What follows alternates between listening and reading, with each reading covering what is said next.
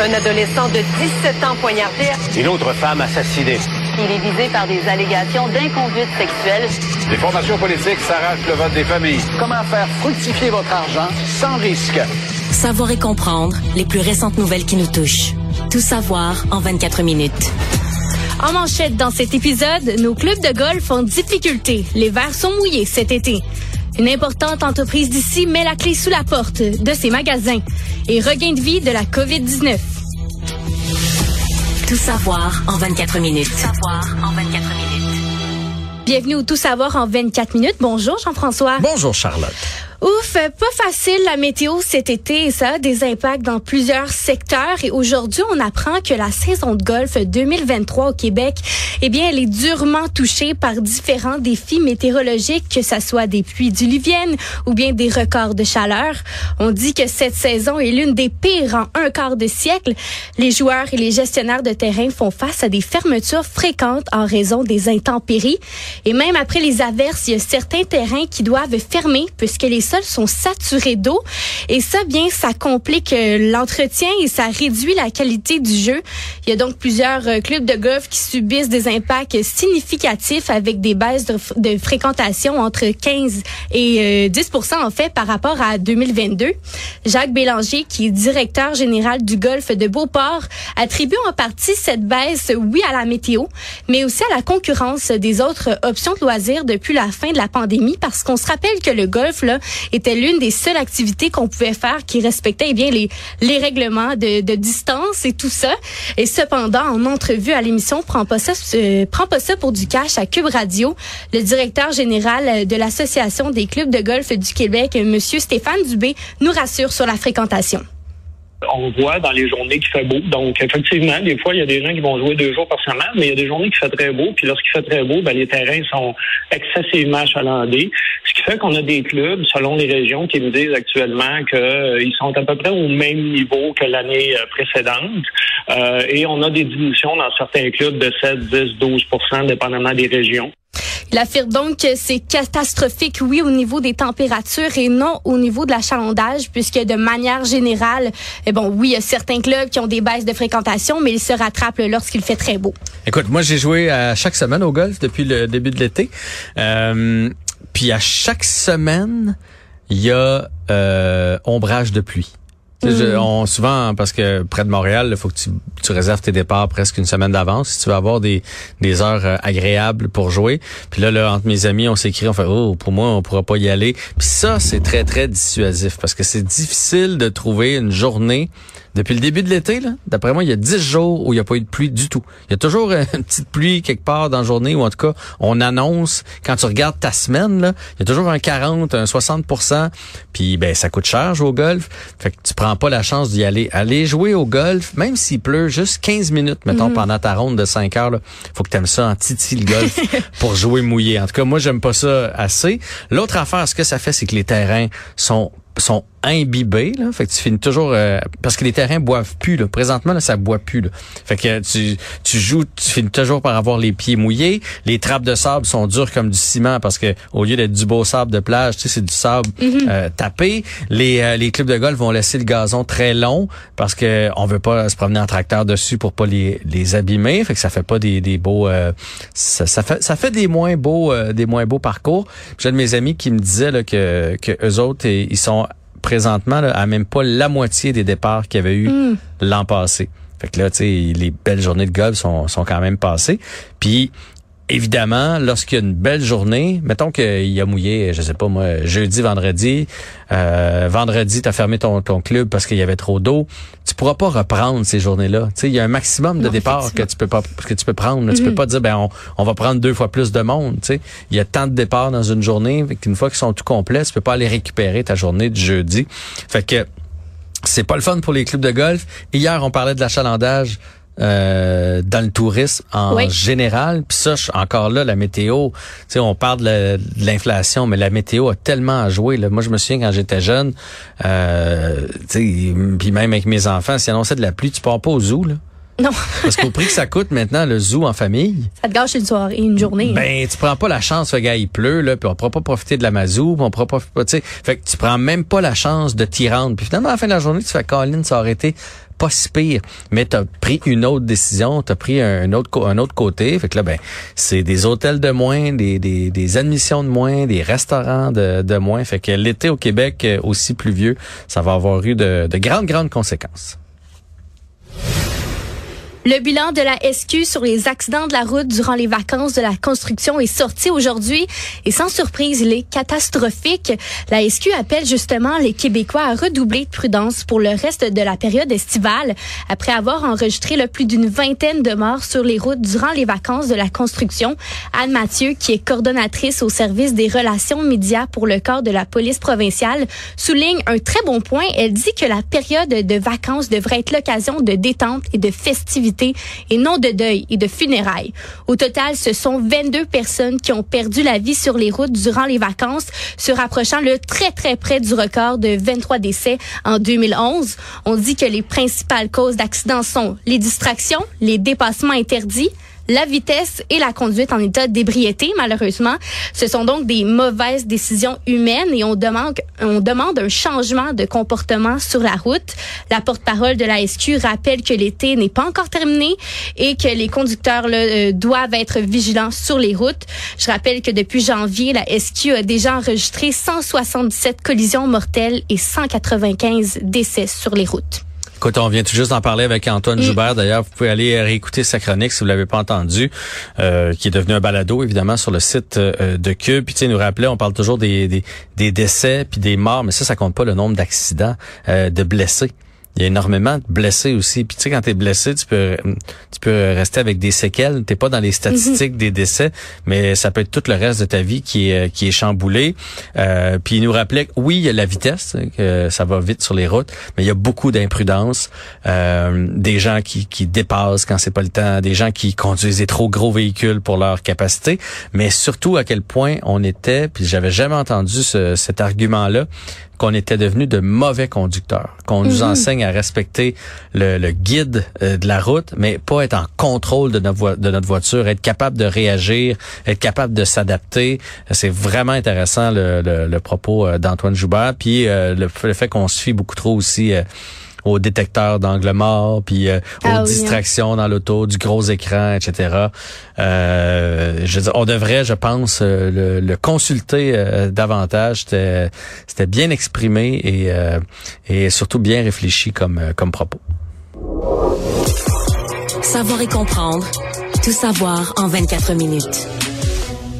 Les premières semaines du REM sont pas faciles alors qu'on apprend que la future station Conora a été visée par un incendie criminel. La police de Montréal, donc la SPVM, enquête présentement sur l'incendie qui s'est produit la nuit dernière à minuit 50 dans l'arrondissement de Côte-des-Neiges, Notre-Dame-de-Grâce. On se rappelle que la station Conora est actuellement en construction et doit être inaugurée d'ici la fin de l'année 2024. On dit que des objets incendiaires ont été découverts sur les rails, provoquant des dommages importants à la voix. Heureusement, la station elle-même n'a pas été elle n'a pas été touchée et il y a eu aucun blessé. C'est ça qui est le plus important dans tout ça.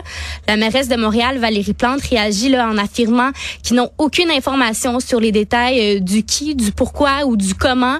Pour elle, c'était également important de rappeler que la station n'est pas sur la ligne qui est présentement en opération. Donc le REM là, fonctionne normalement. Euh, la, la, la, SPVM est sur les lieux pour enquêter. Ils analysent présentement les images des caméras de surveillance de, présentes dans la région là, pour tenter de trouver des indices. Malheureusement, CDPQ Infra, la société responsable du REM, a refusé de commenter du euh, vandalisme euh, pur, euh, rien d'autre à dire. La bonne nouvelle dans tout ça, c'est qu'on a appris la semaine dernière la panne, je pense, de, mercredi matin. Il y, a, il y, a, eu plusieurs pannes, entre autres celle de mercredi matin. Il me semble que c'est mercredi ou mardi de la semaine dernière, où ce sont les premiers wagons à blanc qui qui ont pas décollé et qui ont amené un retard par la suite.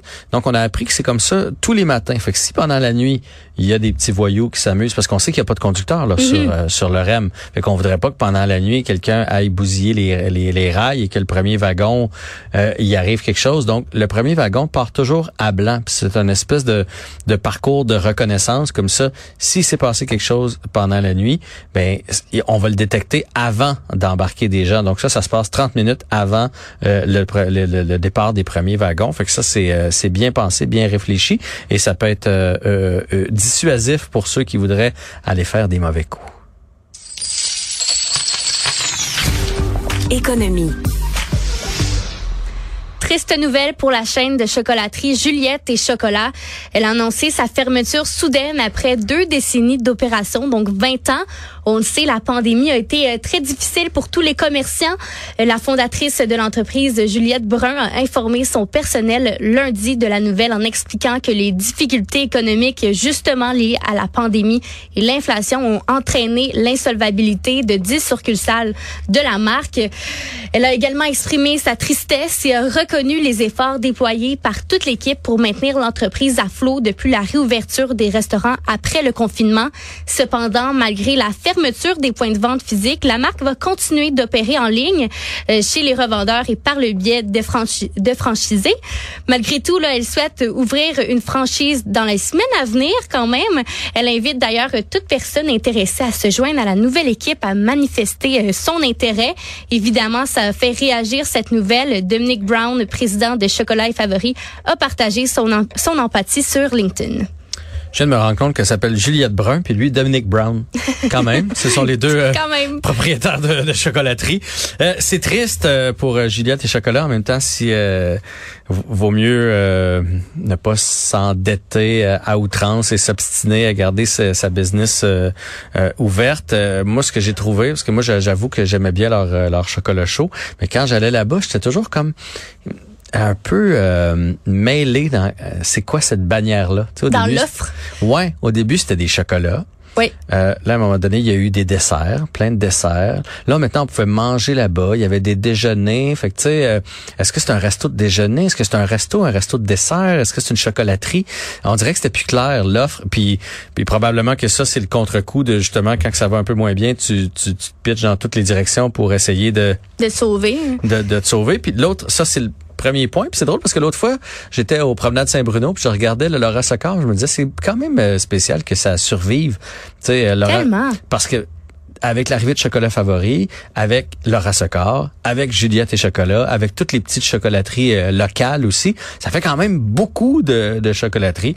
Et quoi, une semaine après, j'apprends que c'est Juliette et Chocolat qui, tu sais, parce que Dominic mm. Brown, je comprends qu'il est très empathique, mais on va se le dire, il y a quand même beaucoup à jouer dans cette oui. des confitures-là, parce que la popularité de Chocolat Favori a sûrement nuit en bout de ligne euh, à Juliette et Chocolat qui n'ont pas réussi à, à, grossir au même rythme euh, que la franchise de Monsieur Brown.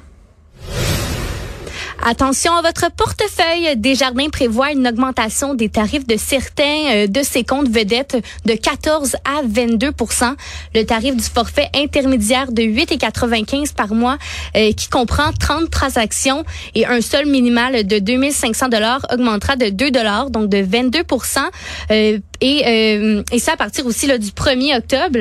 Le seul minimum requis pour éviter les frais sera également augmenté de 500 dollars pour atteindre là, un, un, total de 3000.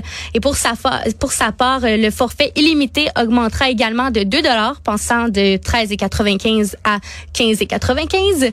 Et le seul minimum pour éviter les frais sera de 4000 dollars. Cependant, le forfait économique à 3 et à 3 3,95 euh, ne va pas changer. Également, on se rappelle que Desjardins a annoncé en début juillet que plus de 143 travailleurs à la Fédération des caisses Desjardins du Québec et 33 autres euh, au groupe technologie du complexe Desjardins allaient perdre malheureusement leur emploi dès septembre. Eh bien, on apprend que d'autres personnes risquent de perdre leur emploi. Desjardins a confirmé qu'il pourrait y avoir des ajustements au sein de diverses équipes tout en cherchant à rester efficace pour répondre aux besoins de ses membres et clients. C'est un drôle de timing pour annoncer euh, des hausses comme celle-là quand on sait que la majorité des épargnants au Québec ont un compte chez Desjardins. Il, y a, il, y a, même des gens qui ont que Desjardins. Il y a mm-hmm. des gens qui ont des banques aussi, mais euh, on sait à quel point il y a de l'inflation présentement, que les ménages ont de la misère, le coût d'épicerie, la rentrée scolaire. Tu sais, on n'arrête pas de parler de ça. Est-ce qu'il y avait vraiment besoin de ce 2 dollars-là supplémentaire chez Desjardins pour arriver à la fin du mois?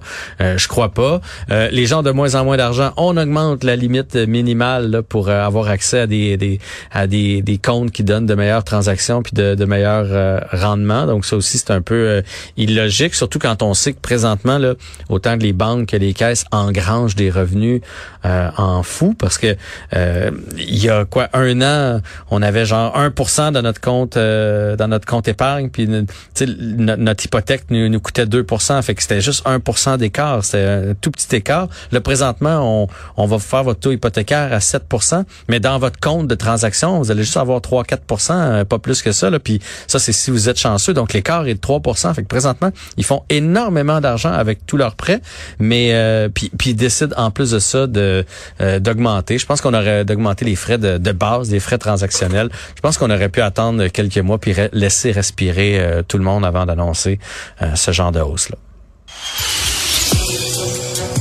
Le monde.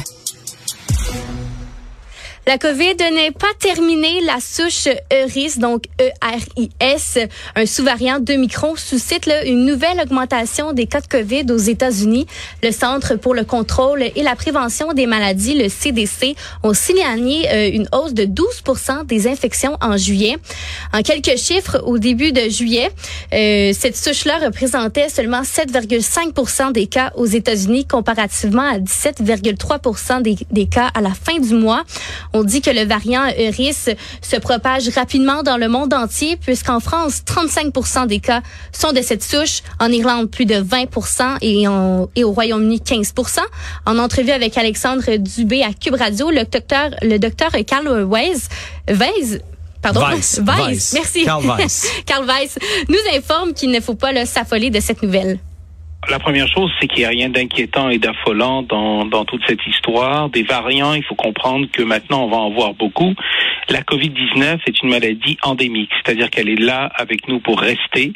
On n'est plus du tout dans la phase de la pandémie dans laquelle on était au début.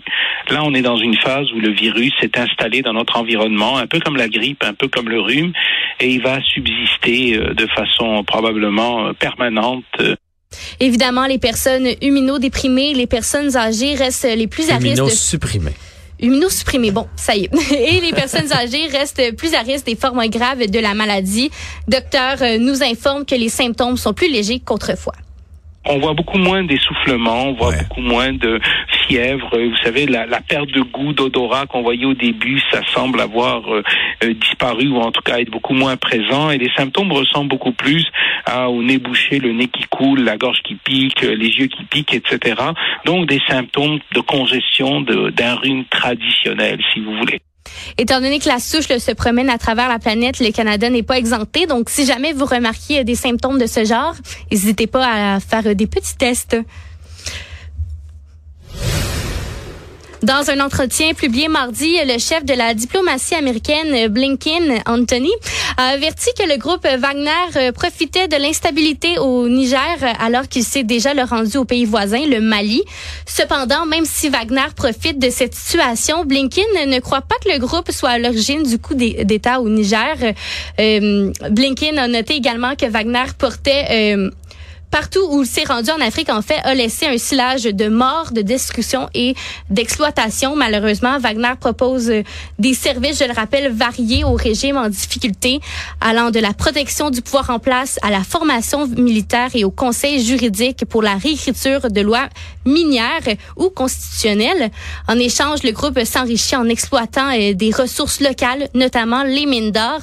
Le président euh, désigné au Niger, Mohamed Bazoum, a exprimé ses inquiétudes quant à l'influence croissante de Wagner dans la région centrale du Sahel, laissant entendre que ça pourrait mettre en danger la souveraineté des nations de la région. On finit sur un petit sujet un peu plus léger. À quel point ah tu hein? aimes-tu les sandwichs, Jean-François? Euh, je, je, je, suis pas un grand fan euh, de sandwichs, mais comme tout le monde, euh, j'en consomme pour toutes sortes de raisons. Il y a rien de plus pratique euh, en pique-nique, dans la voiture, dans une chaloupe, que de se faire un, petit sandwich dans la boîte à lunch sur l'heure du midi. Mais il y a une recette à respecter quand même pour un bon... Ah oui? Ouais, moi ça me prend de la texture. Il y a rien non mais il y a rien de pire que tu sais deux tranches de pain, puis des petites viandes froides, puis ça finit de même. Là. Ça, c'est plate rare. Tu sais, juste une bonne laitue euh, croquante, des petits concombres. Même que moi, ce que je fais des fois, je glisse des chips à l'intérieur de ah il y a Tristan qui fait signe oui à Ah, travers la vitre ouais. oui des chips dans Chip son sandwich chip barbecue. ceux que j'ai euh, sous la main vinaigre, mais ça ajoute comme un peu de croquant un peu de texture parce que un sandwich plate là, c'est plate pourquoi veux-tu que je t'amène des sandwichs demain? Non, merci, mais crois-le ou crois-le pas, euh, la chaîne de restauration Subway a lancé un concours le 26 juillet dernier dans le but de mousser une nouvelle offre dans les restaurants qui consiste à changer légalement ton nom pour le mot Subway dans le but de remporter des sandwichs gratuits à vie. Au total, ce sont 10 000 personnes qui ont répondu favorablement au concours et ça en seulement 96 heures. Donc quand même, là, ça fait le tour rapidement. Le gagnant du concours va être annoncé le plus tard ce mois-ci. Et en plus des sandwichs gratuits à vie, évidemment, Subway va prendre en charge les frais ju- juridiques et les coûts associés au changement de nom. On dit que cette démarche le survient alors que Subway est, à la recherche d'un nouvel acheteur, potentiellement une société de capital investissement, selon les médias américains. Ben c'est beaucoup de monde mais pas tant que ça en même temps pour vrai je suis euh, zéro surpris Donc, pour la grandeur de la planète, effectivement, euh, C'est un. Ça veut pas dire que tous les gens qui se sont inscrits ils restent jusqu'au bout. Là. Tu sais, le jour où on- tu reçois l'appel de Monsieur Subway dire tu as été euh, choisi et on va changer ton nom pour Subway. Peut-être tu fais ah eh, écoute finalement je me suis inscrit sur un sur un coup de tête. Là, j'ai pas le goût tant que ça. Mais il y a des gens qui aiment pas nécessairement leur prénom d'un. Puis je pense qu'on on, on sous-estime le nombre de personnes qui ont de la difficulté à arriver euh, à chaque semaine. Fait que si tu as tous tes repas, tu sais, parce que c'est Subway à vie, là. Si tu as tous tes repas de payer, ça peut donner un sacré coup de pouce. Là. Tu sais, il y a des gens dans la vie qui ont deux emplois, une de jour, une de soir, euh, euh, pour réussir à faire vivre leur famille. Mais mine de rien, si toi tu peux. différence. Mais si toi, mettons personnellement, tu peux aller chercher un euh, un Subway ou deux Subway par jour, euh, quitte à pas le manger puis le ramener à la maison, je veux dire, ça peut faire une méchante différence là. Euh, dans les écoles, il y a plein de jeunes là, qui ont rien dans leur boîte à lunch, etc., etc. Fait que je suis certain qu'il y a des, des pères de famille là-dedans, des mères, des, des étudiants qui ont fait comme garde. Moi, si ça peut me permettre de de, de, de boucler mes fins de mois puis d'arriver un peu mieux en échange de m'appeler Subway, tant pis. Et si j'imagine que dans la clause, si un jour tu gagnes mieux ta vie puis que tu plus envie de t'appeler Subway, euh, tu payeras pour le changement de nom puis ils vont arrêter de te fournir euh, en Subway. Il y a rien qui t'oblige, j'imagine, d'avoir ça à la vie, à la mort. Là. C'est pas un contrat de mariage. Fait que je suis vra- vraiment pas surpris. Euh, puis ça fait parler de la chaîne, on va se dire? Oui, effectivement. On, On se a- rappelle aussi avec, euh, par exemple, McDo là, qui avait créé là, un, un, un hamburger un hamburger un peu plus différent là, justement pour juste pour faire parler de leur chaîne, faut croire que ça fonctionne. Ben oui, tout pour faire euh, parler. Puis on, on fait juste nommer le mot Subway, puis on a notre favori qui nous revient. Euh... Steak fromage. Eh, on est pareil là-dessus. C'est le meilleur, le steak fromage. Ils ont beau sortir plein de nouvelles sortes. Là. Sur pain plat? Non, moi pain italien. Ah ouais, non, moi c'est euh, pain plat. Puis je, je mets pas la sauce, euh, je mets pas la, la sauce sud-ouest, c'est un peu trop euh, fort. Ah ben là moi oui. Je mets ranch euh, bien normal avec quelques cornichons et de la salade pour donner de la texture. C'est bon ça, bonne recette. Bon, ben on a notre, euh, on a trouvé notre resto quand on va faire notre rap, notre rap party. Alors c'était tout savoir en 24 minutes. Mission accomplie, Charlotte.